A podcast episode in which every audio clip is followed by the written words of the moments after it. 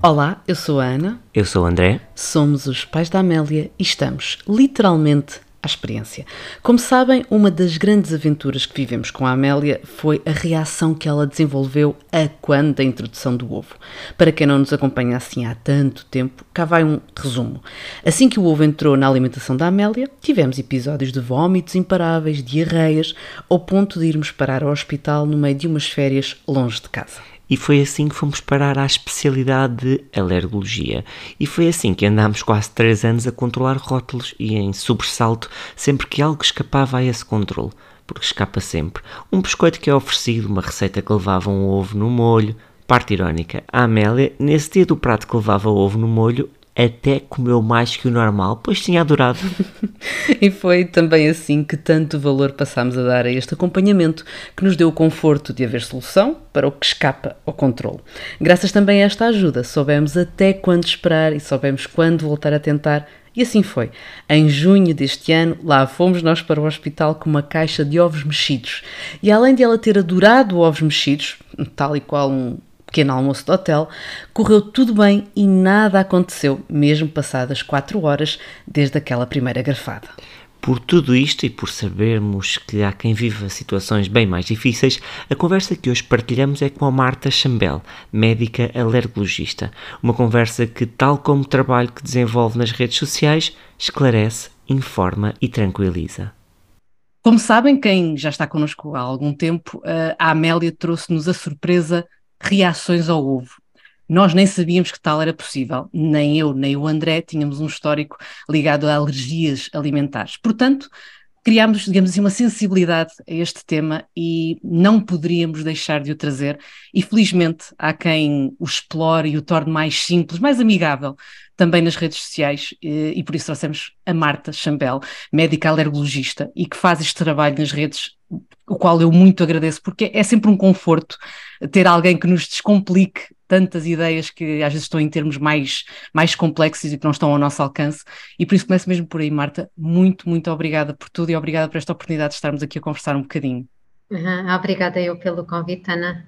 É, é, um gosto, de facto, este foi um dos principais motos para, para, para desenvolver este, este meu trabalho nas redes sociais, é que de facto, além de toda a desinformação que existe em relação às doenças alérgicas, eu acho que os, os, profissionais de saúde, e em particular os médicos, muitas vezes temos dificuldade em tornar a linguagem acessível a quem não, não é da área da saúde.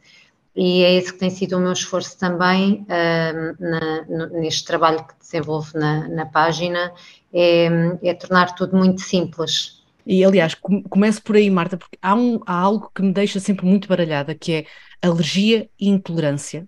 Começo por esta dicotomia. Falamos de duas palavras que têm realmente significados diferentes? Uh, sim, são, são muito diferentes, são de facto muito diferentes, e, e, e, essa é uma das dúvidas mais frequentes, não só uh, das pessoas que, que acompanham o meu trabalho na página, mas também nas consultas. Eu acompanho doentes de todas as idades, desde bebês quase recém-nascidos até à idade adulta, do 0 aos 150, como eu costumo dizer, e de facto muitas vezes procuram-nos porque querem testar as intolerâncias alimentares. Assim, de uma forma muito simplista, qual é que é a diferença? A alergia existe quando o organismo reage contra alguma coisa do exterior, pode ser um alimento, ou pode ser um medicamento, ou pode ser um agente do ambiente, como pólenes ou ácaros, reage contra esse agente porque o reconhece como estranho. E, portanto, o organismo detecta, é para pera lá que está aqui uma coisa estranha, então vou reagir contra ele para me defender. E defende-se com um mecanismo muito particular, que é este mecanismo das reações alérgicas. As intolerâncias acontecem quando o organismo não consegue digerir bem um alimento. Qual é que é a diferença? Pegando no leite, que é sempre o, assim, o protótipo, não é? De, de, para explicarmos a diferença entre as alergias e as intolerâncias, é que a alergia ao leite é uma reação do sistema imunológico, ou seja, das células de defesa, contra as proteínas do leite. Enquanto a intolerância ao leite é uma intolerância à lactose, uma intolerância ao açúcar do leite, em que o organismo não se defende contra o, contra o açúcar do leite, Por e simplesmente no intestino nós temos uma enzima, que é, é uma substância também que destrói o açúcar do leite para que possa ser absorvido e quem tem intolerância à lactose não tem essa enzima e, portanto, o leite não, o açúcar do leite não é destruído e por causa disso depois há fermentação e causa gás e dor de barriga e faz diarreia e pode fazer vômitos e náuseas. Portanto, esta é assim de uma forma, em termos de mecanismo, qual é que é a diferença? Há um aspecto muito importante que eu foco sempre quando falamos de alergias e quando falamos de intolerâncias, é que a alergia alimentar é uma doença grave que pode matar. Uh, nós não somos nada alarmistas, não somos exagerados, mas de facto pode matar. E as intolerâncias alimentares são muito incomodativas, causam muito transtorno à vida das pessoas que a têm, impacta muito na qualidade de vida, mas não mata. Nunca vai ser grave, nunca vai colocar nenhuma vida em risco. E, portanto, o perigo de haver contacto com um alimento ao qual se é intolerante é completamente diferente do perigo que existe quando há contacto com um alimento ao qual existe alergia. E, e, e Marta, há uma coisa que, se calhar, eu, por não estar tão sensível, passar-me ao lado, não sei, mas dá-me a sensação que nunca falámos tanto sobre alergias, intolerâncias. Eu recordo-me da minha infância só parecia que só havia alergia ao pólen. Era, ah, chegava a altura da primavera, começávamos a espirrar e com comichão nos olhos, ah, é alergia ao pólen. E por isso, pergunto-lhe, Marta, é realmente uma impressão ou, ou, por haver mais informação, por estarmos mais atentos, podemos estar a trazer mais estes assuntos para a ribalta, digamos assim? Esse é um fator importante que faz com que pareça que, existam, que existem mais alergias. Fala-se mais às redes sociais, as pessoas são mais informadas do que eram há 20 anos. Eu comecei a trabalhar em alergologia em 2007, portanto já lá vão 16 anos e meio. E de facto, em 16 anos, as coisas mudaram muito e há de facto mais alergias e há mais alergias respiratórias, há mais alergias alimentares, há alergias alimentares novas e há alergias alimentares diferentes que não existiam antes. Exemplos, porque é que há alergias mais respiratórias? Uma explicação é que, havendo mais poluição e sendo o ar mais poluído, os pólenes, por exemplo, têm capacidade para se tornar mais alergénicos, para serem mais potentes para desencadear as reações alérgicas. Depois, o nosso estilo de vida e os alimentos que comemos também tornam o nosso organismo mais pró-inflamatório, com mais facilidade fica inflamado e a alergia não é mais do que uma inflamação. Em relação às alergias alimentares, por exemplo, eu lembro-me quando comecei a trabalhar em alergologia, na altura em 2006, 2007, no Hospital Dona Estefânia, estive lá seis anos, e na altura havia alergia ao leite nas crianças, nos bebês, alergia ao ovo também, depois aquilo passava, depois havia alergia aos frutos secos nas crianças e nos adultos, e hoje em dia aparecem alergias alimentares que são das que eram das crianças, aparecem em idades mais avançadas ou alergias que não existiam nas crianças que começam a existir, que também têm a ver com as mudanças dos hábitos alimentares. Há 10 anos era impensável ou não se dava manteiga de frutos secos aos, às crianças, não é? E portanto isso também faz com que se, se há mais pessoas com menos de um ano de idade a comer mais manteiga de frutos secos, mais bebés, há naturalmente e de forma proporcional mais bebés que têm alergias. Portanto, acho que são os dois fenómenos. Aqui fazendo um resumo, acho que de facto se sabe mais e se explora mais porque se fala mais, porque há mais informação e ainda bem que assim é, mas também existe de facto um aumento do número de pessoas com, com alergias e há algum, digamos assim, algum botãozinho no nosso corpo que nos torna um bocadinho mais predispostos, digamos assim, a ter alergias, ou, por exemplo, histórico familiar? Há alguma coisa que possa explicar e que nos torne assim mais apetecíveis para estes, estas questões? Sim, o histórico familiar, sobretudo. Por exemplo, uma, uma criança que, só um dos pais tem rinite alérgica tem um risco de ter eh, rinite alérgica de 60%. Se forem ambos, o risco sobe para 90% da criança ter rinite alérgica se o pai e a mãe também tiverem. Uh, depois, em relação à, à alergia alimentar, um, o leite é aquele em que está estabelecido que se o irmão mais velho tem alergia à proteína de leite de vaca, quando nasce o bebê, quando vai nascer o, o irmão mais novo, deve-se evitar dar aquele, aquele suplemento na maternidade e depois, se for uma criança, depois vai ficar em amamentação, porque isso é um fator de risco importantíssimo e isso aumenta, aumenta muito mesmo o risco desse irmão mais novo ter alergia às proteínas de leite de vaca, porque o mais velho também já teve ou já ou tem. Uh, o fator genético é, é, o mais importante. Depois existem outros cofatores, ou seja, uh, o desenvolvimento de doença alérgica não é uma relação linear não é uma, não é uma relação causa efeito, em que teve exposto a isto e agora vai ter aquilo, é multifatorial e por isso é tão difícil nós conseguirmos prevenir as doenças alérgicas. Um, mas eh, já se tentou estabelecer relação com o parto por via vaginal versus o parto por cesariana, já se tentou estabelecer uma relação com a amamentação, já se tentou estabelecer relação com várias coisas, mas na realidade o que está preto, o que está bem estabelecido é este risco genético e depois existem outros fatores, como por exemplo as infecções por vírus na infância. Quem tem, uh, os bebés que têm algumas infecções virais, que já lá têm a informação genética para terem doenças alérgicas, com maior probabilidade vão desenvolver doenças alérgicas, como a rinite e a asma. Um, mas não é propriamente o nexo de causalidade, não é porque aquele bebê que teve infecção pelo vírus essencial respiratório, que é o VSR, é o principal vírus da bronquiolite, e porque os pais são alérgicos, então ele de certeza vai ter asma. Também não funciona assim. Mas são fatores de risco que nos fazem pensar que aquela criança pode ter asma, por exemplo. E, por exemplo, é uma pergunta agora que me lembrei, peço desculpa, só porque exemplo, alguém que é alérgico, tem uma alergia, por exemplo, ao leite, torna essa pessoa mais também mais predisposta a ter outras alergias alimentares ou outras alergias de outro tipo, ou também não há nenhuma relação entre alergias, digamos assim? Uh, existe uma relação, sim. As crianças que têm alergia alimentar, sobretudo aquelas alergias que nós chamamos IgE-mediadas, que são as crianças que comem o alimento, neste caso o leite ou o ovo, no caso da Amélia, e tem uma reação em meia hora ou uma hora de ficarem com babas, inchados, têm maior risco e têm maior probabilidade de vir a ter eczema, asma, rinite. Uh, isto é aquilo que é conhecido como, não sei se já ouviram falar, como a marcha atópica ou a marcha alérgica, em que, e, e eu vejo muito isto acontecer e às vezes é um bocado frustrante porque nós é, não há muito que nós consigamos fazer para travar isto por exemplo, nasce um bebê e aos 4, 5 meses vem a, mãe, os pais trazem-no à consulta porque ficou com eczema, começou com eczema.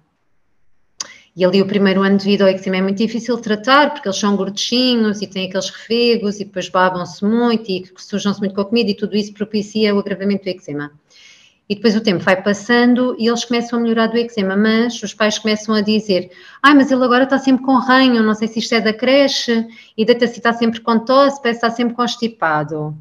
E quando chega a primavera, olha, eu tenho alergia aos fenos e coço os olhos, e quando eu coço os olhos eu também olho para ele e ele também está a coçar os olhos. Pronto, e portanto o eczema já evoluiu para a rinite e depois há um dia que se constipa e tem pieira e falta de ar e precisa de fazer o ventilar. Isto não é uma regra, está bem? Eu não quero assustar quem está. Claro, claro, claro não, não. Exatamente, estamos a falar de uma possibilidade. Uma possibilidade, isto não é assim em todos, mas de facto, isto para dizer que de facto a alergia alimentar é um fator de risco para ter outras doenças alérgicas, que na realidade é tudo a mesma doença, ou seja, a doença alérgica é uma só, só pode, pode expressar-se de diferentes maneiras, não é? pode expressar-se como alergia alimentar, ou seja, no fundo o que acontece na alergia é as células do sistema de defesas, do sistema imunológico, está muito alerta e reage contra várias coisas do exterior, umas vezes contra os alimentos, depois outras vezes no pulmão, estão lá no pulmão e reagem contra o pó da casa ou contra os pólenes e causa asma, ou então no nariz e causa rinite, ou na pele e causa eczema, mas, ou seja, no fundo isto é tudo a mesma doença. Por isso é que quando nós começamos a acompanhar, na consulta de alergia, começamos a acompanhar os bebês ou as crianças, depois habitualmente são crianças que vão sendo acompanhadas, ou às vezes depois chegam ali à adolescência e ficam bem, mas muitas vezes vão sendo acompanhadas ao longo da vida, uma, duas consultas por ano, porque de facto as coisas podem ir evoluindo por falarmos em fatores que espoletam reações, havia um fator que nos preocupava muito. Nós, antes de termos a Amélia, tínhamos duas gatas. E uhum. recordo-me de muito aflita, uma das primeiras perguntas que coloquei era se havia realmente algum, alguma ligação direta eh, entre um risco de, de, desenvolver alguma alergia e a presença uh, delas. Uh, e eu pergunto porque sinto mesmo que é uma das preocupações que acaba por uh, afetar, digamos assim, os pais. Como é que devemos olhar neste caso para os animais de estimação, que, que, vão conviver com as crianças, como um fator de risco, ou eventualmente até podemos dizer assim, bem, se calhar pode ser que o convívio amenize e que traga alguns, alguns contactos logo de início e diminui o risco de futuro. Como é que devemos olhar para eles? Não, isso é verdade. Um convívio logo de início diminui o risco no futuro. Isso é muito verdade. Ou seja, para o bebê é melhor, se tiver este risco genético para desenvolver alergias, para ele é mais protetor ter o contacto desde que nasce e vem para casa do que começar a ter contacto aos 3 ou aos 4 anos. Uh, porque quando ele tem contacto desde, desde muito bebezinho, no fundo o sistema de defesas, o sistema imunológico, uh, habitua-se a conviver com aquele animal de estimação. O que é que muitas vezes acontece? Por exemplo, tenho crianças na consulta, os pais trazem à consulta, têm um gatão e tem alguém fuma em casa, tem animais em casa e temos um gato. Então vamos fazer os testes e nós temos uma série de, de agentes do ambiente que testamos sempre, os ácaros, os pólenes, e entre eles está o cão e o gato. E tem o gato em casa e fazemos os testes, e o teste, é, o teste das alergias, das picadas é positivo para o gato. E as pessoas ficam aflitos que agora o que é que vão fazer ao gato? A questão é, isto não quer dizer que as crianças sejam alérgicas ao gato. Se sempre conviveram com ele e nunca tiveram sintomas, não tem problema nenhum.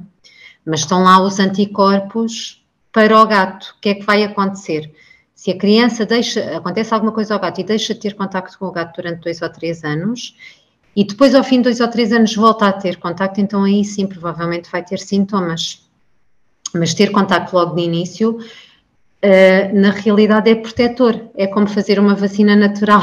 E podemos, e podemos fazer esse paralelismo também com a introdução alimentar, porque na verdade é, é um tema que é, que é um quebra-cabeças, uh, como é que se faz a gestão da introdução alimentar.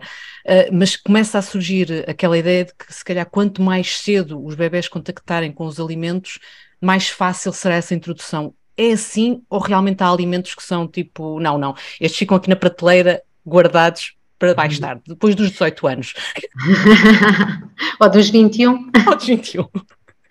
Não, na realidade, em termos alergológicos, relativamente às reações às doenças alérgicas, não há motivo nenhum para se adiar a introdução alimentar além dos 12 meses.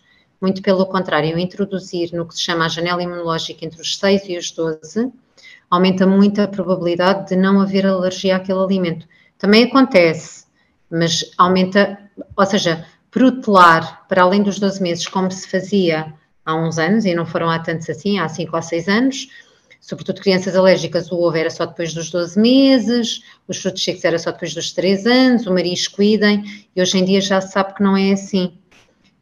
Que há este conceito da janela imunológica, que talvez já tenham ouvido falar, em que se sabe que durante aquele período, que vai mais ou menos entre os 6 e os 12 meses, o sistema de defesas do bebê é mais moldável e, portanto, mais facilmente contacta de forma uh, natural e amena com os alimentos novos que lhe são expostos. Isto que depois sejam oferecidos regularmente. Não faz sentido oferecer uma vez, depois nunca mais dar. Isso é pior. Isso é pior e aumenta o risco de alergia. Agora, começar não faz sentido, mesmo que exista a história de alergia alimentar nos pais ou em familiares próximos, como avós ou irmãos, não faz sentido adiar a introdução alimentar, nem a introdução desse alimento ao qual existe alergia na família, uh, por existir essa alergia. Dar um exemplo, há tempos estive na consulta uma menina com 4 anos que ainda não tinha introduzido o peixe porque o pai e o avô têm uma história de alergia muito grave ao peixe e portanto também tinha medo. Eu, eu respeito imenso o medo, aqui o meu papel é desconstruir claro, claro, claro.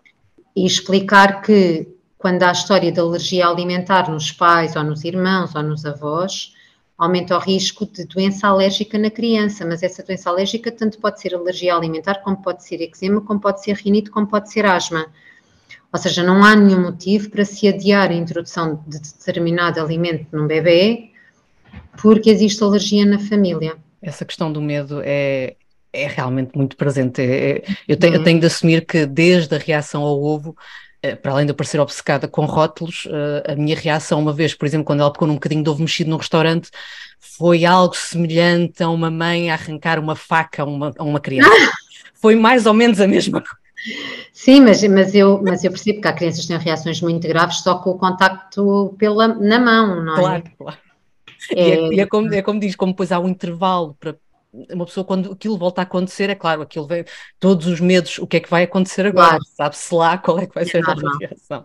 É normal, sim. E, é no... e, e, não é à toa que hum, a, a, maior parte das reações acidentais ou das ingestões acidentais, que é terem reações sem serem esperadas por acaso, acontecem na família. Não acontecem nem nas escolas nem nos restaurantes. É curioso. Uau, é muito curioso. Porque, porque, quer dizer, porque a pessoa tira completamente o alimento de casa e toda a família fica privada de comer aquele alimento, e há famílias que optam por fazer assim, e não é errado, cada família tem que fazer como se sentir mais confortável. Um, ou então, de facto, é preciso cuidado, e às vezes basta o irmão mais velho, ou pronto, é verdade, é verdade, é verdade. Aquela partilha inocente entre crianças, quer dizer, ninguém está naquele momento a olhar a rótulos, por isso é, a partilha é, muito, é, é, boa, é, boa, E a leitura de rótulos é uma coisa muito desgastante. É, é, é. e aquelas ligações mentais, não está, estão, estão os vestígios, não estão os vestígios, não estão os ingredientes, mas está nos vestígios. E agora, o que é que isto significa? Pois, e o medo, sim, e o medo, eu entendo isso muito bem. E, porque, são, porque apanharam grandes sustos também, não é? As famílias, mesmo que do nosso ponto de vista não tenha sido uma reação grave, claro. tenha sido só uma urticária, que é só porque não é grave, mas a urticária é uma coisa muito assustadora para quem está com o bebê. Não, claro, e como é num ser pequenino, em que não, ainda, não há uma, ainda não há comunicação, e por isso tudo isso gera, sem dúvida alguma, aliás, claro. a dizer que, que, agora com os testes que se confirmou que a partida foi uma reação ainda de imaturidade, digamos assim, do organismo, e que correu tudo bem nestes últimos testes e à partida temos uma Amélia pronta para ovos, mas a verdade é essa, no dia do teste é claro que ninguém dormiu cá em casa porque eh, pois. íamos outra vez, lá vamos nós outra vez para os ovos. E, e aqui pergunto, Marta, perante uma família que desconfie que há uma reação a um determinado alimento, quais são os primeiros passos, o que é que se deve fazer? Mas durante a reação? Sim, durante e, e, depois, lá está, perante a desconfiança, a quem, a quem recorrer, quais são os passos, os testes, é, é, é digamos assim, se há um procedimento uh, que seja fácil de, de alinhar, de explicar. Durante a reação, eh, se, se, não há medicamento em casa e se nunca houve reação ao alimento e é uma coisa nova, a primeira coisa a fazer é dirigir-se ao serviço de urgência, não é? Porque pode começar por uma urticária, mas pode evoluir, a reação pode evoluir para a reação anafilática, com falta de ar, pronto. Isso é a primeira coisa a fazer durante a reação. Depois, é muito importante, até estar esclarecido, mesmo não havendo a certeza que foi daquele alimento, é muito importante, que pode ter sido um alimento que a criança já comeu várias vezes, ou que o bebê já comeu várias vezes, porque a alergia pode surgir em qualquer momento. Às vezes vem à consulta, eu pergunto, mas o que é que comeu? Ah, comeu, não sei, uh, atum, ah, e o resto já tinha comido. Sim, mas foi o quê? Não, mas foi coisa que já tinha comido, sim, mas eu preciso saber porque pode já ter comido, mas pode ter reagido. É muito importante fazerem este exercício de não terem as ideias pré-concebidas para que nós vos possamos ajudar. Uh, depois, uh, até estar esclarecido se foi alergia ou não àquele alimento, é muito importante não voltar a dar. Porque, não sabendo, a segunda reação, se for alergia, a segunda reação pode ser mais grave do que a primeira. Depois, deve procurar ajuda médica com o médico alergologista. E o que nós fazemos na consulta de alergologia é, dependendo da reação, podemos ou não fazer testes, aqueles testes das picadinhas no braço, e podemos ou não pedir análises de sangue para perceber se de facto é uma alergia para acompanhar essa alergia. Mas às vezes podem-nos contar o que aconteceu e nós dizemos: olha, isso não teve nada a ver, por exemplo, aparecem, ah, comeu ovo pela primeira vez e ficou com borbulhas no corpo. Então, e quanto tempo durou essas, duraram essas borbulhas? Duraram cinco dias. Olha, então não foi do ovo de certeza, porque as alergias alimentares não dão borbulhas durante tanto tempo. Ou seja, nós também conseguimos filtrar. Portanto, é importante procurar ajuda com o médico alergologista, primeiro para confirmar que é e assim evitar que haja mais reações alérgicas, ou por outro lado, confirmar que não é e não ter que estar a evitar o alimento desnecessariamente, com todo o stress que isso causa. Para quem não tem disponibilidade uh, de ter em breve uma consulta de alergologia, não é? isto é o cenário ideal, mas infelizmente nem toda a gente tem o acesso ao cenário ideal. Então devem procurar ou o médico de família ou o pediatra ou quem estiverem mais perto para pelo menos terem o acesso às análises de sangue ou para serem referenciados para uma consulta de alergologia para esclarecer. Eu costumo sempre pôr à disposição, como podem sempre mandar mensagem na página, que eu tento sempre responder em tento sempre acabar o dia com mensa sem mensagens por responder. Às vezes não consigo ajudar com a mensagem, às vezes consigo dizer, olha, isso não é alergia de certeza e a pessoa fica mais descansada, mas, mas num cenário ideal deviam ser avaliados em tempo útil, ou seja, em breve, em consulta com o médico alergologista. E aqui aproveito para colocar uma dúvida que pode também, digamos assim, preocupar muita gente que possa estar identificada a alergia ao ovo. Há muitas vacinas que têm a proteína no, do ovo na sua composição. Eu recordo-me uhum. quando chegou o momento de tomar essas vacinas, isso, lá está, volta aquele medo. É, tem, tem algum suporte uh, este medo ou, na verdade, estas vacinas não, não, vão, não vão explotar reações porque estamos a falar de coisas distintas? Depende. A, a, vacina que mais se fala, que é a vacina dos 12 meses, que é a Vasperra, uh, de facto não tem grande, hoje em dia já não tem grande fundamento. Há uma norma, da, a questão é que a vacina é produzida em fibroblastos de embrião de galinha, portanto aquilo, a quantidade de proteína do ovo que tem é uma coisa é praticamente inexistente. Só que isto é um mito que já vem de há muitos anos e, portanto, é muito difícil acabar com este mito e toda a gente tem muito medo.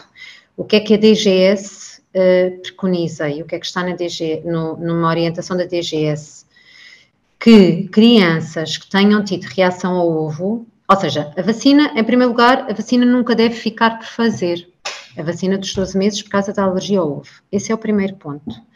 Depois, uma criança que tenha tido uma reação que não tenha sido uma reação grave, e aqui por reação grave entende-se reação anafilática, em que mais do que um sistema de órgãos está envolvido. Por um exemplo, fica com babas na pele e fica com falta de ar, incham os lábios, vomita e tem diarreia, fica com dificuldade em respirar, voz rouca e, e a fazer aquele barulho, o estridor. Isto é uma reação anafilática. Todas as que não são estas, todas as reações que não são assim, podem fazer a vacina dos 12 meses de uma forma perfeitamente normal no centro de saúde, no centro de enfermagem, como fazem todas as outras crianças. As crianças com reação anafilática ou com anafilaxia ao ovo fazem a vacina em meio hospitalar vigiado por médico alergologista. Pronto, mas fazem a vacina normalmente e ficam lá conosco uma ou duas horas em vigilância, pronto, para termos a certeza que não há nenhuma reação grave. Mas depois existem duas vacinas que de facto constituem um problema para as crianças que têm alergia ao ovo, que é a vacina da febre amarela e a vacina da gripe.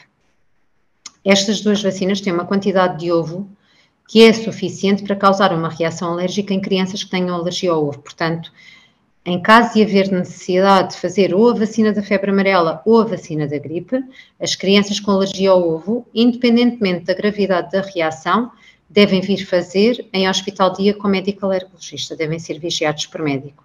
E aí uh, há vários há várias formas de fazer, o que se faz habitualmente é damos um décimo da vacina e depois damos nove décimos da vacina, com meia hora de intervalo, depois ficam duas horas em vigilância. Podemos ou não fazer testes na pele com a própria vacina, pronto, depois já é um bocadinho variável. Mas a vacina dos 12 meses, que é aquela que normalmente gera mais confusão, pode ser feita normalmente no centro de saúde. E, e Marta, agora pensa, dando assim quase um bocadinho, entre aspas, de esperança, mas ao mesmo tempo também deixando alerta. Isto, o nosso corpo muda assim tanto ao longo da vida que justifica que realmente algumas alergias, reações passem, suavizem, se resolvam e que outras apareçam, porque já não é rara a história de alguém que, ah, não, nunca tive e agora aos 30 tenho uma reação ao marisco. Isto, isto muda assim tanto ao longo da vida, para o bem e para o mal. Muda. Isto muda assim tanto ao longo da vida, na realidade. É assim, felizmente, e agora começando pela palavra de esperança, as crianças com alergia ao ovo, como é o caso da Amélia, ou as crianças com alergia ao leite, com alergia ao peixe, uh, ou com alergia à soja, estou a falar assim dos principais alergénios alimentares, deixam de ser alérgicas até por volta dos 6 anos. A maioria. Depois há uma porcentagem mais pequenina que deixa de ser alérgica até aos 12. E depois há uma porcentagem mesmo muito pequena que se chama alergia que são os que têm alergia alimentar persistente. Mas tem outra palavra de esperança. É que as crianças que têm esta alergia alimentar mais persistente, um, nós temos hoje em dia, felizmente, uns protocolos que nos ajudam a ajudar o sistema imunológico da criança e, portanto, fazemos um procedimento que se chama indução de tolerância oral, em que nós vamos dando aos bocadinhos durante algumas semanas e a criança vai para casa, por exemplo, a beber aquela quantidade de leite como se fosse um medicamento. E, portanto, o sistema de defesas da criança deixa de reconhecer aquilo como estranho e deixa de ser alérgico. Isto para as crianças que, que, que têm as alergias, de facto, depois vão isto foi a palavra de esperança. Claro. A outra que é mais chata é que de facto as alergias alimentares podem surgir em qualquer altura da vida e nós não temos explicação muitas vezes para isso acontecer. Há um fator de risco importante que é, além da genética também, mas comer determinado alimento só muito de tempos a tempos. Okay. Por exemplo, as crianças que comem, por exemplo, os pais introduzem o um marisco e depois nunca mais dão durante muitos anos, podem ter mais risco de desenvolver alergia ao marisco, porque têm lá a memória de terem tido o contato, desenvolveram os anticorpos, como não costumam comer, reagem quando, quando contactam. Depois há outro fator de risco para desenvolver alergias na idade adulta, que às vezes nós vemos, as, começamos a perguntar, então, mas teve Covid? Por exemplo, houve pessoas que desenvolveram depois de terem tido Covid, houve pessoas que desenvolveram depois de terem tido outras alergias, outras infecções por vírus. Ou seja, os vírus mexem muito no nosso sistema imunológico e, portanto, nós podemos ter lá informação genética e aquilo foi a gota d'água para fazer uma desregulação do sistema de defesas e a partir daí começar a haver, começarem a existir reações alérgicas àquele alimento. E, e, outra palavra de esperança, que isto acaba por ser um bocadinho de experiência também familiar, cada vez mais há alternativas, soluções. Exatamente. Um, uma das grandes ansiedades, os bolos de aniversário o que é que eu vou fazer da minha vida? Então a Amélia nunca vai ter um bolo de aniversário. Não, pronto, felizmente há cada vez mais soluções, bolos sem ovos, bolos sem, sem os ingredientes os possíveis e imagináveis que, para, para receitas para corresponder, digamos assim, a todas as necessidades. Acho que é um bocadinho também bom perceber que há cada vez mais informação nessa matéria. Sim, é, é, é muito bom e nisso as redes sociais também têm sido uma ótima ajuda Existem, estou-me a lembrar de duas ou três páginas, pelo menos, assim, de forma rápida, que dão muitas alternativas para, para crianças. Tem até mais do que uma criança que tem alergia ao leite, ao ovo e ao trigo, é muito complicado. E é muito complicado também porque durante muitos anos ficava privada de ter bolos de aniversários, de ir a festas de aniversários, depois os pais têm medo, pronto, e isto são, são, muitas, são muitas alternativas. Acho que o, o trabalho que temos ainda muito, acho que há muito trabalho para fazer na restauração. Acho que há muito pouca consciência da gravidade da alergia alimentar em restaurantes, por exemplo. Eh, é, é, é muito. É, há muita confusão entre o que é que é uma alergia e o que é que é uma intolerância. Qual é que é a gravidade de uma alergia? Qual é que é o problema de comer só um bocadinho? Isto não é nenhuma esquisitice Vão havendo já estabelecimentos que são mais conscienciosos e que têm mais cuidado e que agem corretamente, mas ainda há um longo caminho para, para percorrermos em relação a este assunto. Esta, esta palavra vai para todos os restaurantes nos quais eu perguntei se as sopas tinham ovos, porque isto aconteceu. sim, sim, sim. É, é creme de legumes, mas não tem mesmo de todo um ovo lá triturado. Sim, sim, sim, sim, sim. É, nós temos uma colega da alergo, a colega até penso que já se reformou, que era alérgica ao marisco, e eu uma vez ouvi contar esta história e achei muito engraçada que muitas vezes as sopas de peixe no restaurante são feitas com, creme, com, com camarão, não é? Com cabeças de camarão. E, e a colega perguntou ao empregado: ah, mas este, este arroz de peixe não tem mesmo marisco? Não, minha senhora, pode comer descansada, mas tem mesmo a certeza? Tenho, tenho mesmo a certeza. E ela disse-lhe o seguinte: eu às vezes uso isto como exemplo e digo aos meus dentes fazer mesmo: olha, se eu estou aqui no seu restaurante, se eu comer marisco, eu posso morrer, e se eu morrer, a responsabilidade é sua. E o senhor foi-se embora e a seguir veio a correr com os braços no ar e está, por favor, senhora, não coma, não coma. Portanto. Onde nós temos de chegar. Exatamente, exatamente.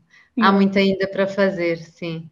E, e, e Marta, eu, eu queria, queria terminar um bocadinho falando também do que é outro tema que marca muito a atualidade, que é a questão dos efeitos das alterações climáticas, que mexe com todo o ambiente em que vivemos e crescemos.